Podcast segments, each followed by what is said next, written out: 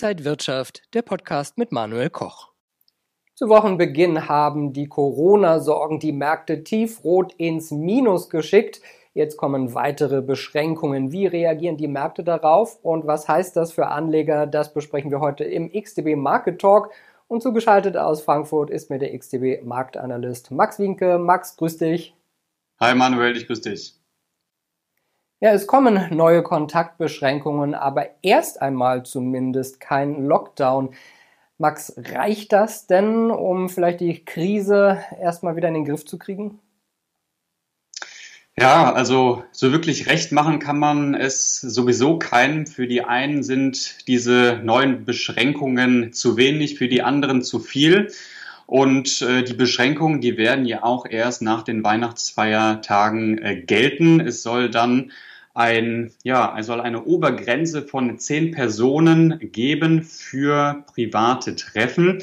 Und ich denke, es geht jetzt vor allem äh, darum, dass man an die Eigenverantwortung appelliert, also Kontakte reduzieren, Maske auf, Kontakt äh, oder den Abstand halten, Tests machen vor Treffen mit Familie oder Freunden.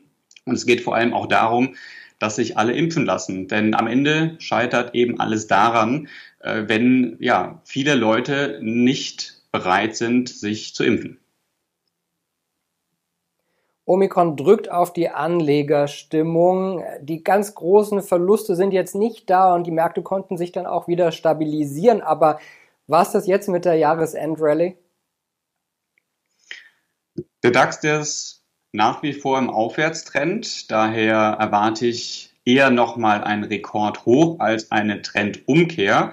Es gibt aber auch einige Faktoren, die jetzt eine Rallye erschweren könnten. Und das ist natürlich diese ganze Situation rund um die Omikron-Variante. Also wir wissen nicht, welche, welche Auswirkungen das haben wird auf die Weltwirtschaft. Das Virus breitet sich aus.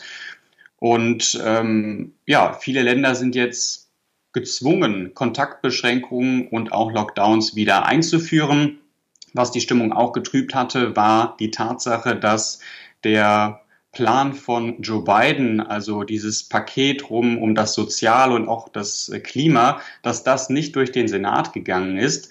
Und äh, wir wissen auch, dass die Fed hawkischer wird und der, ja, die Überschussliquidität am Markt abgebaut wird.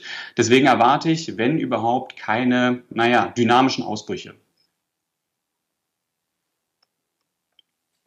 Ja, wir haben ja die hohe Inflation, es gibt diverse Unsicherheiten politisch, geldpolitisch. Ist das jetzt vielleicht der Zeitpunkt, um in Gold zu gehen? Steht das Gold jetzt auf? Ja, also technisch äh, finde ich den Goldmarkt sehr interessant. Wir haben eine recht starke Korrektur beobachten können seit Mitte November ungefähr. Wir haben eine hohe Inflation, das ist gut für den Goldmarkt. Wir haben aber auch eine hawkische Fett, also Zinsanhebungen äh, führen dazu, dass die Anleihekurse fallen und dadurch äh, steigen wiederum die Anleiherenditen. Das wiederum ist nicht so gut für den Goldpreis. Aber wenn äh, die Zinsen angehoben werden, dann wird es vermutlich nur sehr kleine Schritte geben. Und wenn dann auch noch in Kombination die Inflation auf hohem Niveau bleibt im nächsten Jahr, dann hätten wir durchaus ein Umfeld, was ich als, naja, recht interessant äh, betrachten würde für die Goldbullen. Und was man sich auch nochmal anschauen kann, wenn wir gerade über Aktien gesprochen haben, das ist das Verhältnis zwischen dem Goldpreis und dem S&P 500. Das ist nämlich fast auf den tiefsten Stand seit 20 Jahren gefallen. Also auch etwas, was natürlich für eher ein bullisches Szenario sprechen könnte. Wenn wir das jetzt alles hören, wie sollten sich Anleger aufstellen, vielleicht schon fürs neue Jahr positionieren?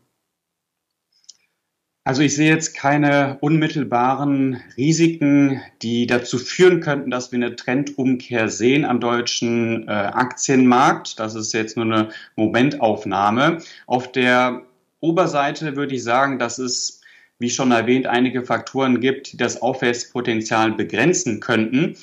Wir haben aber jetzt auch noch mal äh, saisonal bedingt einen ja, Mangel an Liquidität vor den Weihnachts Feiertagen und daher könnte es dann durchaus nochmal die ein oder andere Überraschung geben, was Marktbewegung angeht, weil es eben aufgrund dieser naja, äh, geringen äh, Liquiditätsbedingungen ein, oder es ist eben einfacher, äh, durch diese geringen Liquiditätsbedingungen den Markt eben nach oben oder nach unten zu bewegen.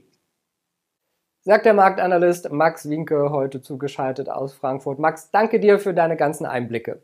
Sehr gerne, Manuel. Und ich wünsche dir und auch allen Zuschauern ja, frohe Weihnachten und einen guten Rutsch ins neue Jahr. Ja, da kann ich mich nur anschließen. Liebe Zuschauer, danke Ihnen fürs Zuschauen. Haben Sie ein paar geruhsame, besinnliche Tage und vor allen Dingen bleiben Sie gesund und munter. Wir sehen uns bald wieder. Das war der XTB Market Talk für diese Woche. Mehr Infos gibt es noch auf xtb.com. Max, danke dir und danke Ihnen fürs Zuschauen. Alles Gute. Und wenn euch diese Sendung gefallen hat, dann abonniert gerne den Podcast von Inside Wirtschaft und gebt uns ein Like.